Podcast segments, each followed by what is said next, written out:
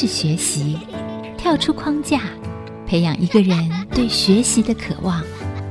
爱，一起学习，听见这世代。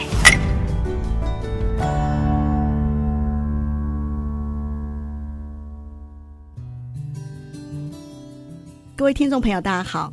欢迎收听 IC 之音竹科广播 FM 九七点五。你现在所收听的节目是《听见这世代》，我是主持人郭兰玉。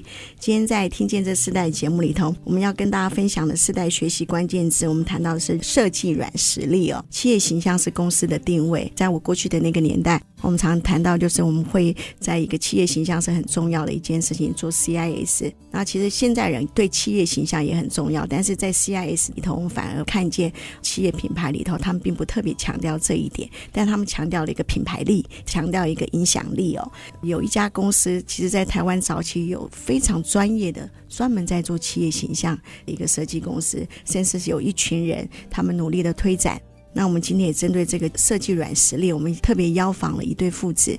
现在所做的工作看起来好像不是相近，但是其实他们在他们所学习的这个过程中里头，甚至他们所传承的最重要的一个文化精神，我仍然看到在这一对父子里头，仍然有那样继承的血脉哦。先跟我们的听众朋友来介绍我们今天的来宾。第一位就是上海金家企业形象策划有限公司的总经理，他目前也是中华平面设计协会第一届理事长，然后也是台湾金家设计企业有限公司的创意总监简正中。简总经理来到我们节目，请简总经理跟我们的听众朋友问声好。各位听众大家好，我是简正中，呃，名字很特别，呃立正的正，宗教的宗。简先生你好，我我习惯他称呼为简先生，其实他是我很早期三十几年前的老板哦。看到他我非常的开心，又看到他的儿子长这么大，可今天带着他来，我更是非常的兴奋啊。那我们也请简玉佑来跟我们听众朋友问声好。各位听众朋友，大家好，我是简玉佑，钟灵毓秀的玉，保佑的佑。其实育幼本身之前在上海的 Motif 这个公司工作，对不对？是。然后是上海籍三十家规模活动创意公司哦，这是一个很特别的名字。其实上海籍是我的一个刮胡，就他是等于说除了我跟 GM 他是台湾人，其他都是上海人。的一间公司，哇，那主要是做活动的创意服务，创意的策划，创意策划，对，这是他之前的公司，现在正在他在台湾要筹划一个新的行销公关公司，对，就是以活动策划、活动策略跟品牌顾问为主的创意工作室。是两父子现在做的看起来是不一样，其实大家都跟艺术、都跟设计有相关性嘛。那我们先请简正中啊，简总来跟我们听众朋友分享。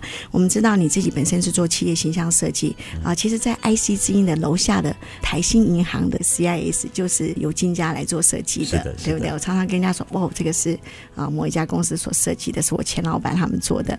然后我就看到说，当初你那个年代，其实 CIS 很重要啊，一个企业形象它应该怎么定位？一个这个企业的精神文化，甚至他们的传达的意义是什么？通常都需要一个 CIS 的这样设计规划的团队为他们设计出来。其实你本身原先不是做 CIS，不是做设计，呃，真正平面设计，对不对？我知道家族是做电影的画板，你可不可以介绍一下你过去的背景？我想每一个人的养成的过程里面，应该会经过小时候的学习阶段，耳濡目染。小时候是因为我父亲是一个。美术的画家，是我们早期台湾的传统商业设计，也就是我们家专门在做的就是电影广告。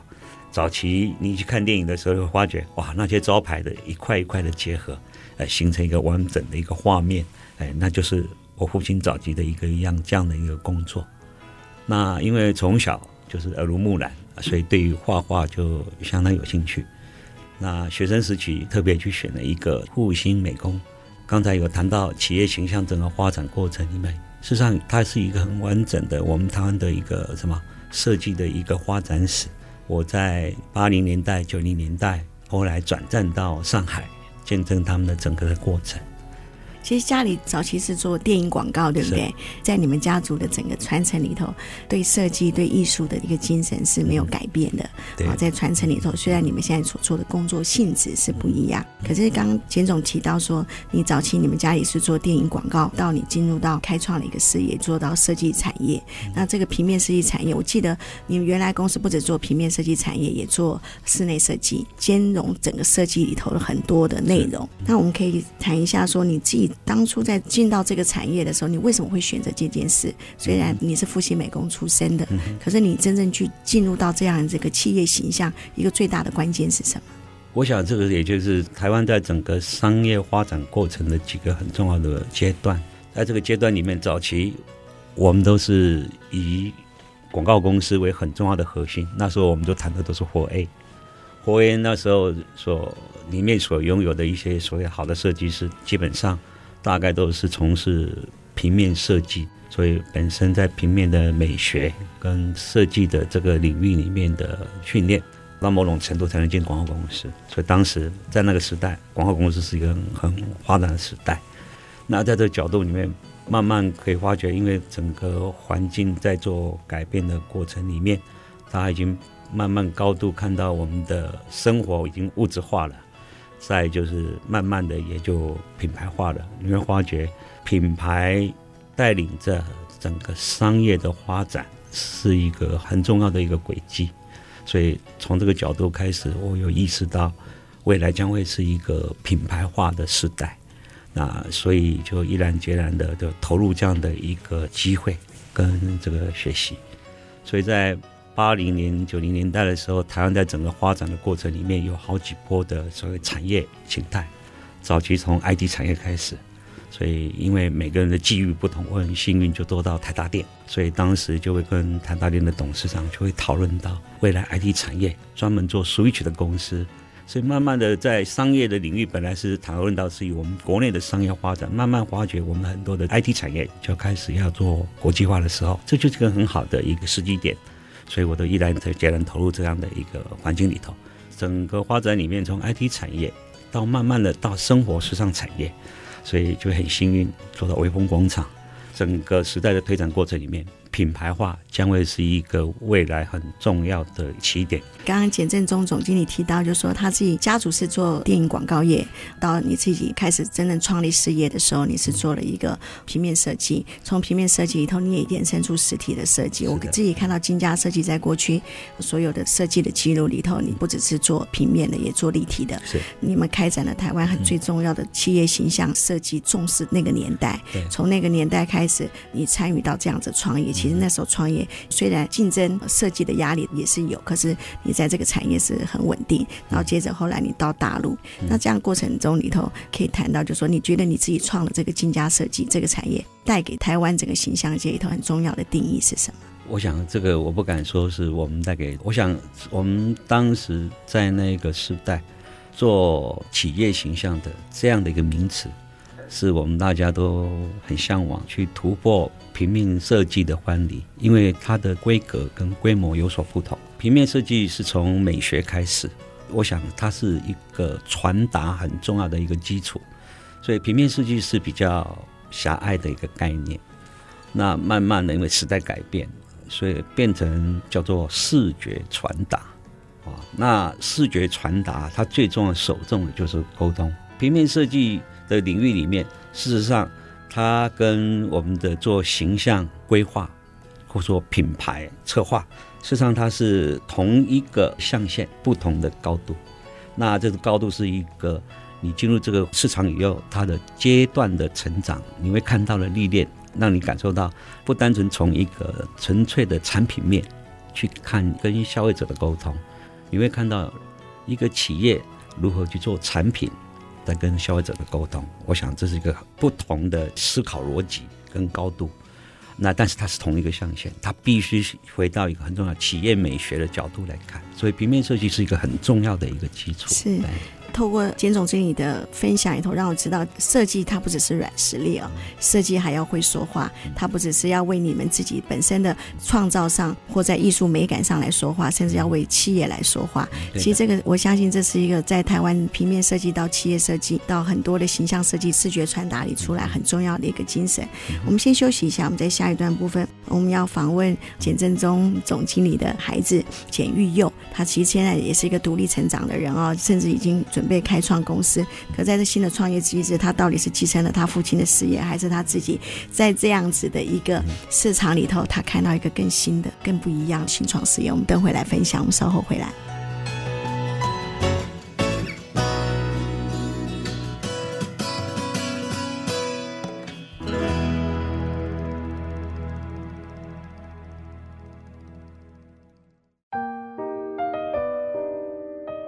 回到《听见这世代》，我是主持人郭兰玉。今天在《听见这世代》节目里头，我们跟大家分享的世代学习关键字，我们谈到是设计软实力啊。我们知道设计会说话。今天针对这个主题，我们邀请到两位来宾，是一对父子。父亲简正忠在上海金家企业形象策划有限公司担任总经理，他也是一个事业的创办人。他本身也是在台湾金家设计企业有限公司的创意总监哦。简总他自己的父亲是做电影广告业，当他自己开创事业的。时候，他却做了这个企业形象、视觉传达设计这样的行业。今天他带了他的孩子简玉佑，好来到我们现场，很多朋友都叫他悠悠，对，悠悠或悠悠。他有一件事，他虽然他觉得他跟他父亲可能有很多不一样的想法，但他跟他父亲做了同样一件事，就是他没有继承上一代继承的那个原来的那个事业。在上海的时候，是一个 Motif 公司，是做一个针对活动创意的公司，跟艺术和节庆有关的。那目前他现在正在。台湾也要在台湾开始一个新的事业。育佑本身从台湾长大之后，到了爱尔兰读书，然后接着到上海工作。我们先请你介绍一下你自己本身原来学的是什么？也是设计吗？也是艺术有关性的行业？为什么你会想要做一个不一样的事业？OK，呃，我要先更正一下，就是上海的公司 Motif，我是被聘请过去做策划总监，真的不是我的公司。我的专业经验都在做活动策划。我从活动策划的角度去认识所谓的品牌策划，所以事实上跟金家或者我父亲在做的事情，其实它有部分是雷同的，只是表现的形式可能金家是以平面设计为主，那我 passion 是在活动策划，就各种形式形态的活动。那我过去在我到上海之前，我一直都在台湾的公司，我早期最早期是在做商圈的节庆的策展。那因为这样子，所以我进入了这个领域，所谓的活动策划。那后来到了表演艺术团体，然后也去了品牌端，就是一个国际的美妆品牌，都在负责做活动。我很喜欢做活动，所以后来就到了欧洲去学了一个所谓的节庆艺术。对，就是因为我也很幸运，就是我成长这个环境给我有让我有这样的一个机会，可以去追求我想要做的事情。所以学习回来，刚好有个机会就到了上海工作了。然后最近受到疫情影响，然后也一直很想回来发展，所以现在想在台湾拼拼看。是，你是大概什么时候知道自己对活动会有 passion？然后在这个活动上面，你燃烧这么大的热情，嗯、最主要的关键是什么？我第一份工作在天母商圈做万圣节，呃，我碰到一个很好的环境，就是我的主管给我很大的空间去规划这整一年度天母各种活动。那当时。有一个需求，就是我们要帮天母做出跟别人不一样的一个 festival，一个节庆，刚好万圣节，然后就帮他下了一个命名，叫“天母搞什么鬼”。我永远记得那天跟我老板我们在在工作，然后一整天下来，我我老板突然问我说：“哎，你你吃饭没？”我说：“我还没吃饭。”他说：“那、你不饿吗？”我说：“我不饿，因为因为我很久在。”那个活动的当下，你必须去 coordinate 所有的事情，解决所有的事情，然后看到参与的人很快乐，就是大家很喜悦，玩的很开心，你就觉得很满足。大概是从那一次我的第一份工作开始。嗯，后来你到国外去学了节庆艺术，然后跟你过去做的活动，你觉得最大的差异是什么？让你在这个过程的学习里头，让你觉得哇，又不一样的一个境界，嗯，那样子的一个回应是什么？我到国外，其实我学的那是学术的东西。那学术其实更多，它探讨的是所谓的这种节庆活动之于社会，它的社会学的意义，或者是人类学的意义。就说它对于这个社会，它可以带来对这个社会的人群可以带来什么样不同层面的影响。它可能是你的个人的认同，它可能是你认同的某一种文化啊，它可能是你喜爱的某一种次文化都有可能。那这是一个面向，然后再来就是，嗯，因为我当时参与了很多不同国家的节庆，那你会发现，不管是怎么样形态的这种艺术节或者是音乐节，它可以大可以小，但是它对于这个地方地区的人群来说，这样的一个节庆，它有非常重大的从文化上的，还有从个人认同上的这样的意义，是很重要的。是是会来。那同样的，你自己也去观摩了，你也去真正学了跟艺术和庆典有关的这样子活动表现出来的结果。是。那后后来你到了上海，你去参与了这个 Motif 公司策划总监的工作。但我们知道大陆，尤其上海这个地方，表现艺术、表现节庆也是非常非常快速。那那时候你到这家公司看到了，跟你过去在台湾甚至在国外又不一样的地方是什么？OK，其实我到上海去。当时一开始的任务并不在这间公司，而是我的前同事，他有一个品牌，他要做全中国的音乐节、电音节的推广，他需要有一个人可以帮他 coordinate 所有跟 festival event 的这个事情，所以因为这样我去了。当时他是一个专案，所以我可以走访到很多中国的不同的城市。那那后来我们 Motif 就是我后来刚好就碰到一个算我的师傅或者我前辈，让我有机会去到这间上海的活动创意公司去做国际品牌的线下的 roadshow，就是比方说啊星巴克啊 Mattel 腕表宝玑表线下创意活动，它比较像展会活动，也有点像发布会，但是它会需要很不一样的展位的设计。跟体验的规划，那目的是让更多受众对这个品牌的 awareness 可以提高，就是可以认知这个品牌。可以对这个品牌印象很好，这样。我们知道，不管是做艺术的活动，或是节庆的活动，甚至所有的车展活动，其实它需要都是要天时地利人和哦。对。它需要资金到位，甚至你需要创意，甚至在这个市场里头，其实竞争很激烈。在这样子的过程中，你还回到台湾，你现在预备一个新的事业。那你看到台湾和大陆，你在台湾你看到什么样的契机？那你为什么想决定仍然做这样的一件事情呢？所谓的这种音乐节或者是艺术节，我觉得是是一个趋势。这个趋势不管在台湾的社会或中国社会，你都可以看到有各式各样不同主题的这种 event 很新兴的发生。我觉得大家还是需要那种生活的形态、线下的体验，然后去呃为了你各种你生活的不管是压力也好，或者是。你相信的某一种你喜欢的某种事情也好，可以大家共同去 celebrate。对，所以我觉得这是社会一直，我觉得这是一个趋势，然后也是一个很重要的东西。对，刚刚你提到你父亲提到设计其实是会说话，设计有个语言。那你做策展活动，你觉得策展活动最重要的语言是什么？我觉得最关键的是你要很清楚知道，就这个活动的命题、它的定位、它要去互动的这一群 community 是谁。那我们做很多时候。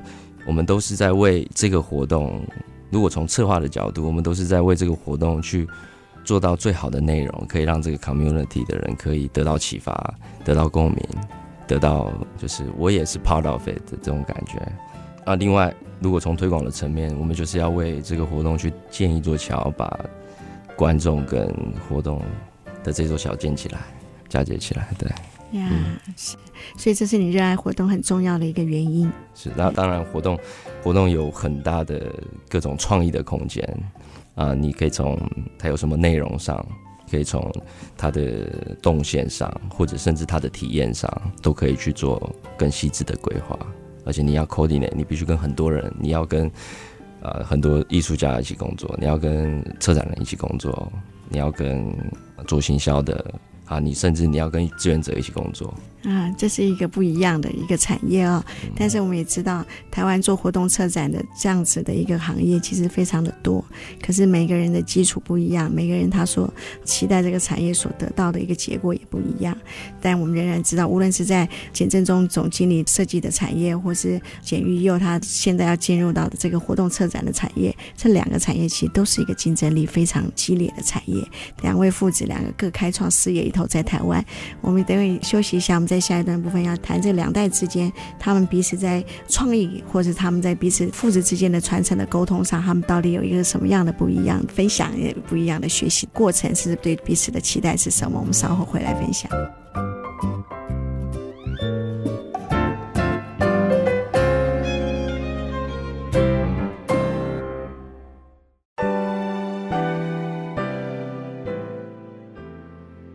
欢迎回到《听见这时代》，我是主持人郭兰玉。今天在《听见这时代》节目里头，我们现场邀请到的来宾是上海金家企业形象公司的总经理，也是台湾金家设计的这个创意总监简正宗简先来到我们的节目。那他目前也担任中华平面设计协会的荣誉理事长。他今天跟着他的孩子简玉佑一起来到这个节目现场，谈到这个世代传承里头，我们谈到设计的这个软实力哦，我们也谈到在父子传承里头不一。样样的学习，不一样的开创事业的一个新的领域。那我们知道，其实，在活动策展的部分里头，台湾是非常的竞争哦，台湾的市场也比较小。那可是他跟父亲所做的原来的平面设计这样子的一个产业，他们虽然好像有一些是相关性，但是这确实是两个不一样的开创新局的事业。我们在这一段部分，我们想请教简正宗总经理来看，当你听到育佑他自己想开创一个新的事业的时候，你自己怎么看待他这个时代跟你自己最大的差异是什么？我想，我们从事的都是属于一种策划性产业。策划性产业应该懂得的是如何去了解需求，不管是消费者的需求，或是活动的需求。平面设计，平常经讲，它是刚才我已经谈到了，它纯粹就是从一个美学角度去看。但是，当我们去面对人群的时候，当然就必须要所谓的策略。所以我常常会跟我儿子讨论，就说。我们应该是有策略的方式，就不管是帮一个品牌，或是一个活动，或是一个企业做它的布局。那所谓的策略是什么？一切来自于所谓的消费者，来自于市场。所以我常常会跟他讲，很重要重点，你的基本功要好，因为一个好的思维逻辑、好的策略概念，能够让你在思维上面找到对的方向。所以我大概就是因为早期在跟广告公司，哎，4A 广告公司在做的时候，说我有一些策略观，比如说他们会用 hot button，消费者最痛的那个点，啊，那个热点是什么？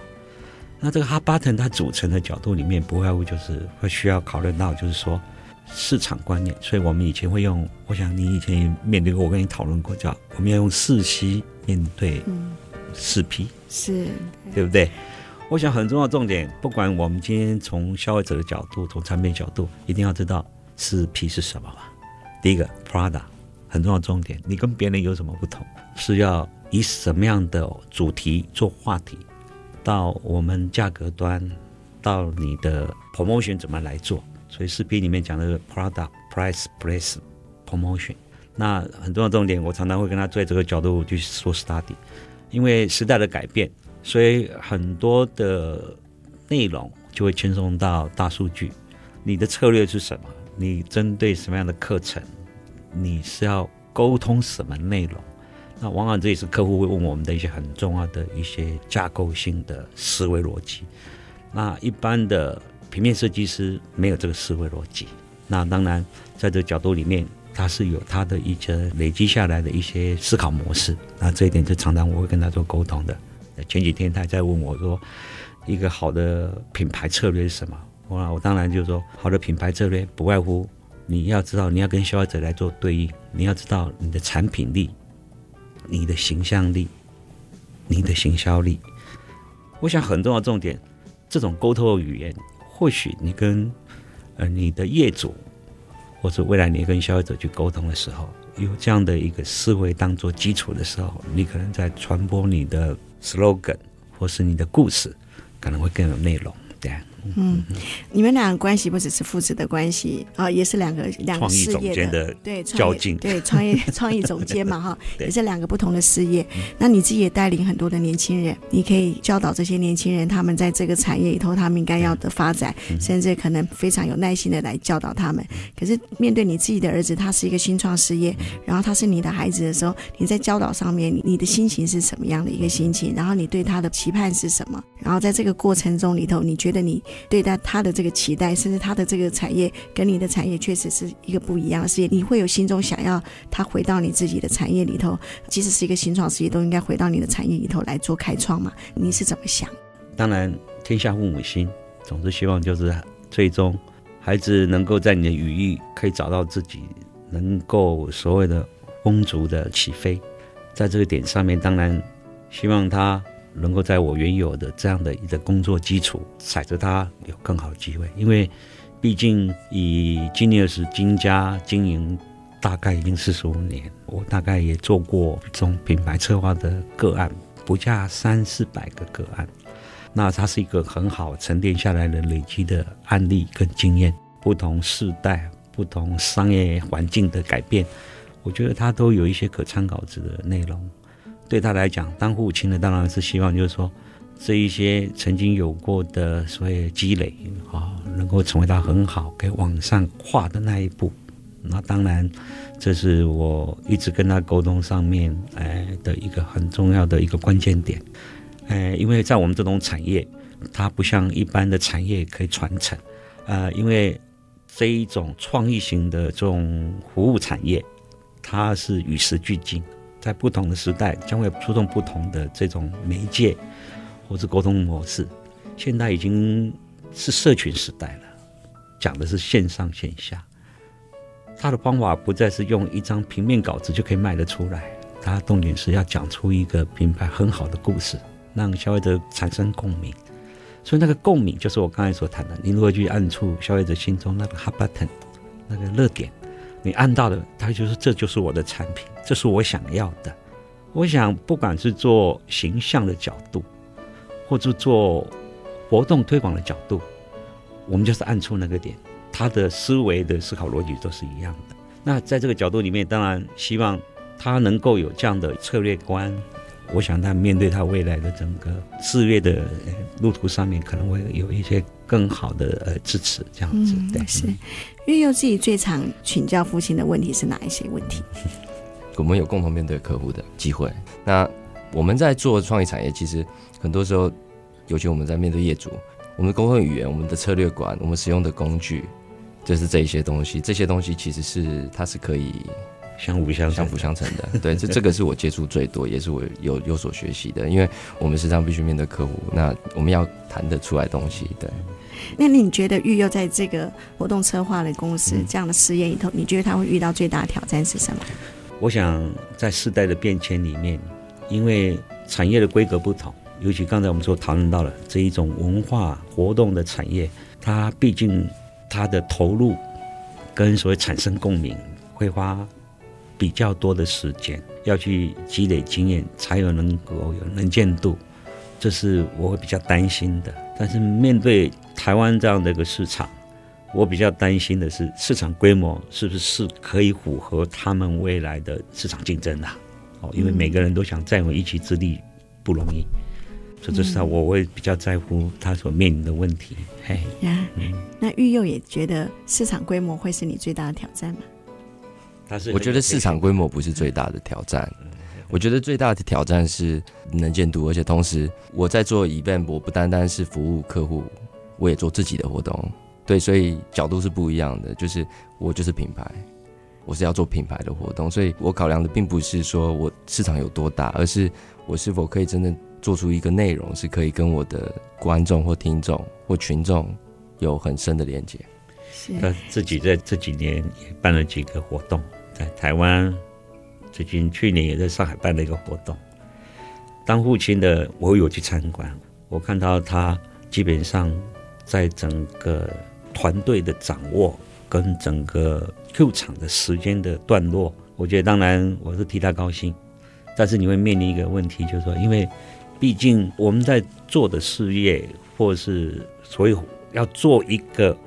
活动策展公司确实是需要很多自己自身的条件跟外部的客观因素来形成的。这是当然，有时候我会感受到，就是说他很辛苦。那 Q 场的过程呢，我觉得他很有 passion，很高兴，他可以跟艺术家互动。有关于合作的 supervisor 或是这个品牌进驻的时候呢，如何去谈商业模式。那整个现场的那一种气氛跟掌握，我当然我有去参加了，因为在上海，艺商美术馆，但是讲，所以我那天我有去参加，我们都觉得，哎，那是他在那一刹那，他好像看到他自己的光芒一样。对啊，对，我们听到两个父子在这一段里头 互相的对话。父亲觉得他最大的挑战应该是市场的规模，可是对育友来讲，他觉得这个市场的能见度是很重要，因为他自己本身就是一个品牌。我们看到这世代其实他相信自己就是一个品牌，所以他可以为别人做一个更新的创意的品牌，这是他们的信心。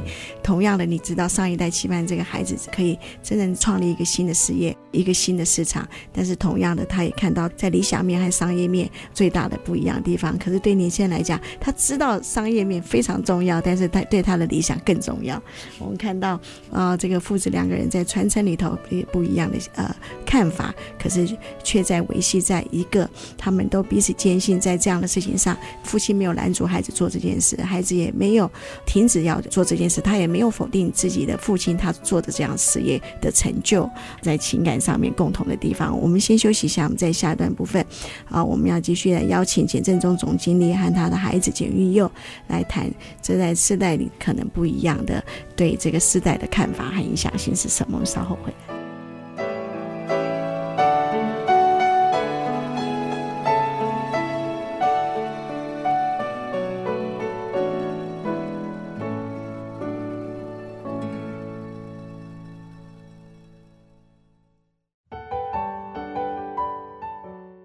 欢迎回到《听见这世代》，我是主持人郭兰玉。今天在《听见这世代》节目里头，我们访问的是一对父子。父亲是在平面设计产业，甚至是企业的形象产业里头做得非常成功，在台湾、在大陆都做得很成功的简正中总经理。那另外一个就是他的孩子简育佑。那育佑他自己在这个过去他留学的经验，到上海，到现在回到台湾，活动策划是他从很小的时候就充满了一个热情要做的一个新的领域。那我们今天在这个节目里头，我们刚刚提到父亲期待。孩子在一个新创事业中，希望他看到商业模式。可是对育幼来讲，对孩子来讲，他人生最大的热情是展现在他自己一个品牌是不是能够呃能见度被看见，甚至可以在这样子的活动里头能够诉诸他所有在这个社群里头所要注重在于的定义，这是非常重要的。我自己想请教这个简总哦，你自己这个事业其实是很成功的，在台湾，在大陆。那育祐他自己想要开创个新事业，你有想过说将他的这个新创的这个事业里头并在你自己原来的金家设计里头吗？曾经有这样的想法，还是你现在仍然在想想？我曾经这样子的想过，也这样子的做过，但是毕竟在整个的事业领域的思考点不同。我们是从平面设计一直发展到做整个品牌形象的策划，蛮重要重点。事实上，在我人生的过程里面，它本来就有不同的几个转捩点。慢慢的，因为这是一个新时代的思维，是以社群为主的一个时代。在这样的一个过程里面，当父亲的当然很希望就是说，他能够走出自己的路，而且走出自己最潇洒的那一个面相。因为说真的，我们从事品牌规划的这个产业，它也是面临着整个时代在太旺的过程里面。因为如果说我们慢慢的看，从我们早期的做平面设计到广告，照做 CI 做形象，今天已经发觉到现在都是属于互联网时代了，大家都是在做 IP 的，每个人都是在做 IP。所以这个角度里面，事实上这样的一个过程里头。我我能够给他的资粮，事实上，我自己的一个感受是，曾经有过的战绩成为他很好的基础。在整个思考服务客户的过程里面，我们是如何有效的跟客户来做沟通的工具，这些东西如果可以给他的话，让他在面对他自己未来的事业上面有一个比较清楚的思维跟跨步，嗯、这是。我我最能够提供给他的，就身为一个父亲，最想把自己所有的经验、所有的资源都倒给他的孩子嘛。那育幼，你有想过你自己的新创事业会进入到父亲原来的事业？父亲应该曾经跟你讨论过，那你自己的想法是什么？对，就是如同我父亲说的，就他有这么想过，他也很希望这么想过，他也甚至也有做过。那但是我想，就是所谓的创意产业，我觉得它可以传承的。其实就像如同我爸说，他传承的是那一套工具跟思维方法，或者是说让你如何更有逻辑性的去面对客户。在当你在传达这个创意为什么好的时候，这个东西是可以传承的。但是它不像你的具体产业，你如果今天是一个什么实业好了，一个工厂，那个工厂可以传承的。但是创意产业它可以传承是案例。那这些案例或许它可以帮助到我未来，当我去对接客户的时候，我们过去如果以公司的面向，我们有这样做过这样子规格的活动，或者这样规格的品牌，这是我唯一可以传承到的东西。但那当然，从我的个人的角度去思维，从我个人发展的去思维，我我就不认为，就是说，我觉得传承的是精神，传承的是态度。不是这些很具体的东西，对。嗯，那你自己在创业过程中里头，你有没有可以理解你父亲过去在创业所不能理解的那些部分呢？当然，就是我当然可以理解，就是呃，当你在经营一个事业的时候，那种那种心境，那有时候甚至我父亲说，有时候很孤寂，因为你二十四小时你都要 stand by 去处理客户的事情。对我，我甚至还可以去意识到，他当时从我阿公，他是一个画家，也是做广告，但是。我父亲他就是走出一个虽然是广告，但是又是不一样的路。他当时他肯定也是有一个一个那样的心境，对。我我可以想象，你体会到父亲创业的不容易，对不对？对，对，那个必须要真的找到 business 的那个商业模式，其实仍然是你有理想性，可是商业模式对你仍然是重要嘛？因为创办一个企业，其实他就要负责任，是的。然后这个企业必须要真正的获利，然后才能够延续更久。那可是，在这个过程中里头，你觉得你跟你父亲学到最宝贵的经验是什么？我觉得是工作的态度，服务客户的这种精神，职人的精神。嗯、是。那简先，你自己对你孩子最大的期待是什么？我想，我是一个传统家庭哎长大的孩子。小时候，我看到我父亲很努力的工作，为了养家活口，他常常是工作到三更半夜。我的父亲，实际上我有时候因为年轻跑出去玩嘛。读高中的时候，那回来的时候看到我父亲，我都踮着脚走进来。我发现我的父亲好像我头后面长了两个眼睛，会叫阿忠啊，你到哪里去？我我是经过那个过程，我看过我父亲如何好好的去服务他的客户。我们家我的父亲做电影广告嘛，他服务一个最长的客户将近四十年的时间。我们画电影广告嘛，西门町的乐生、新生啊，都是我们家画的，所以乐生的老板。跟我父亲的那一种传统台湾人的那一种所谓的服务精神，我看我是学到了。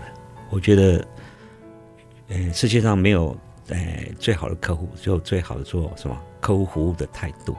每一个客户都有他的要求，啊，我想这是一个我们做服务业应该要的基本精神。如何坚持做好我们的服务？是。那也只有这样子，你才有办法一个案子接一个案子。啊，这是我个人从我父亲那边看到的。当然，大环境改变了，但是服务客户的态度永远是要有始有终的。嗯，因为我曾经跟我儿子有最大的不同，是因为我们同时在服务一个客户，他觉得以现代人的概念，应该是在专业的领域里面，客户付出什么样的代价，得到什么样的成果。但是我常常会跟他讲。服务好客户不单纯只是在一个价格端的因素，有时候服务客户的价值会让客户能感动，而让工作可以更什么更有条理的去进行，因为你客户也认同了你。这个工作的就能做得好，毕竟我们是在做服务业。是我们刚刚听到简先，他其实在谈到对孩子的期待，在这个产业里头，虽然两个是呃不同的事业，但其实他就像他们今天在节目一直强调，他们是一个策划力。其实这件事情对这个传承里头很重要。那更重要，他提到他的父亲传承给他的就是服务的精神，他也希望这样的服务精神可以同样的传承给他的孩子育幼。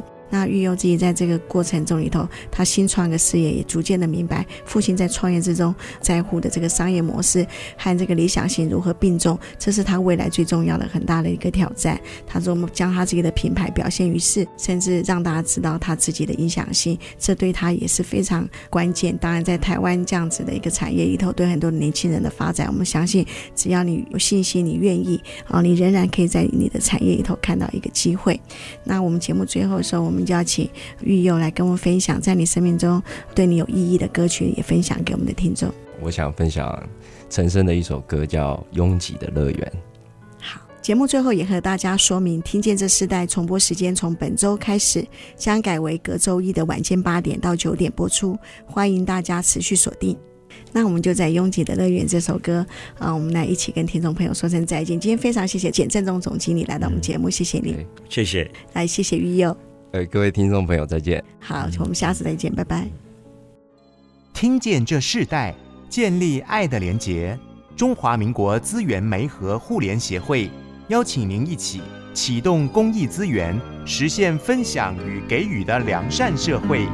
一辈子能够遭遇多少个春天？多情的人，他们怎会了解？一生爱过就一回。